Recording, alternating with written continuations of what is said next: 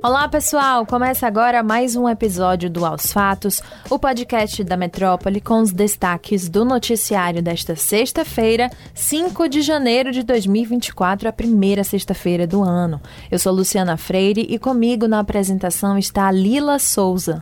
Oi, Luciana. Olá a todos que nos acompanham. Nesta sexta aconteceu mais uma edição do Três Pontos, programa conduzido por Mário Kertes, com a participação do jornalista Jânio de Freitas e, especialmente nesta edição, a tríade foi completa com a participação da jornalista Cristina Serra. Isso mesmo, Cristina Serra avaliou a importância das eleições municipais de 2024 como uma espécie de laboratório para entendimento das forças construídas pela extrema-direita no cenário político brasileiro.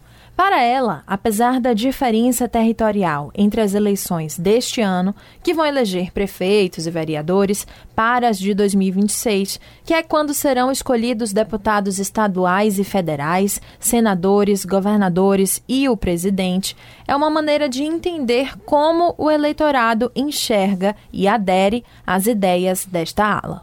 Cristina declarou ainda que a regulação das redes sociais vai ser uma das maiores questões do período eleitoral, já que se tornou um grande desafio para o Tribunal Superior Eleitoral, TSE. Outro ponto discutido pela jornalista foi a delicadeza dos cenários políticos ao redor do continente americano. Em sua visão, a situação é bastante desafiadora, com candidatos de extrema direita ganhando força. Jânio de Freitas comentou no Três Pontos uma pauta importante de disputa entre direita e esquerda, que é a segurança pública. Para o jornalista, este é talvez o maior problema do país, pela complexidade e a dificuldade do enfrentamento ao crime no território nacional. Jânio de Freitas também afirmou que a defesa do uso de armas como solução aos problemas de segurança são uma distorção da opinião pública, que tem participação das forças políticas habilitadas para falar sobre o assunto, porque elas se omitem e deixam o que ele chamou de caminho aberto para a maluquice interessada e interesseira de Bolsonaro e companhia. Vale relembrar a discussão do último Três Pontos de 2023, em que Jânio de Freitas criticou a estratégia de comunicação do governo Lula, afirmando que não se lembrava de uma gestão tão silenciosa a seu próprio respeito. Como exemplo, o jornalista citou os Ministérios da Saúde e da Defesa como duas pastas que tiveram alta produção em 2023. No entanto, devido à comunicação pouco eficaz, não são devidamente reconhecidas por suas respectivas iniciativas pela população. Vamos ver o que muda em 2024. O programa completo está disponível no YouTube do portal Metro 1. O Brasil registrou em 2023 o maior número de denúncias de trabalho escravo e análogo à escravidão da história do país. É o que apontam dados do Ministério dos Direitos Humanos e da Cidadania, divulgados pela Globo News. Segundo a pasta, foram 3.400 denúncias protocoladas em 12 meses, 61% a mais que em 2022 e o maior número desde que o Disque Sim foi criado em 2011. Denúncias desse tipo corresponderam a 19% do total de violações de direitos humanos informadas ao serviço, ou seja, a cada cinco denúncias protocoladas em 2023, uma era de trabalho análogo à escravidão. Segundo o governo, o país vem batendo recordes consecutivos de denúncias desde 2021. Dados do Ministério do Trabalho e Emprego indicam que o número de pessoas resgatadas em situação análoga à escravidão também cresceu foi o maior dos últimos 14 anos. Ícone de Salvador, o elevador Lacerda está em obras desde o dia 13 de dezembro de 2023. A reforma foi anunciada como um presente ao equipamento no dia em que ele completou 150 anos. O historiador Jaime Nascimento, no entanto, considera a iniciativa um presente de grego. Em entrevista ao Jornal da Bahia no Ar, nesta sexta-feira, ele criticou as obras e pediu que o Ministério Público da Bahia avaliasse o caso.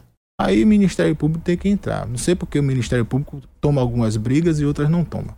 Tomou a do Jeg na lavagem do Bonfim, tomou a do é, de é. Pedrão, mas disso não sei, faz de conta que não é comigo, não tô vendo. Por que essa reforma agora, em pleno verão, alta estação, com a cidade apinhada de visitantes? E aí resolve se fazer o presente de grego. Não, o presente dos 150 anos é uma reforma que começa em dezembro. na autoestação. Não, a obra vai ser feita com o elevador funcionando.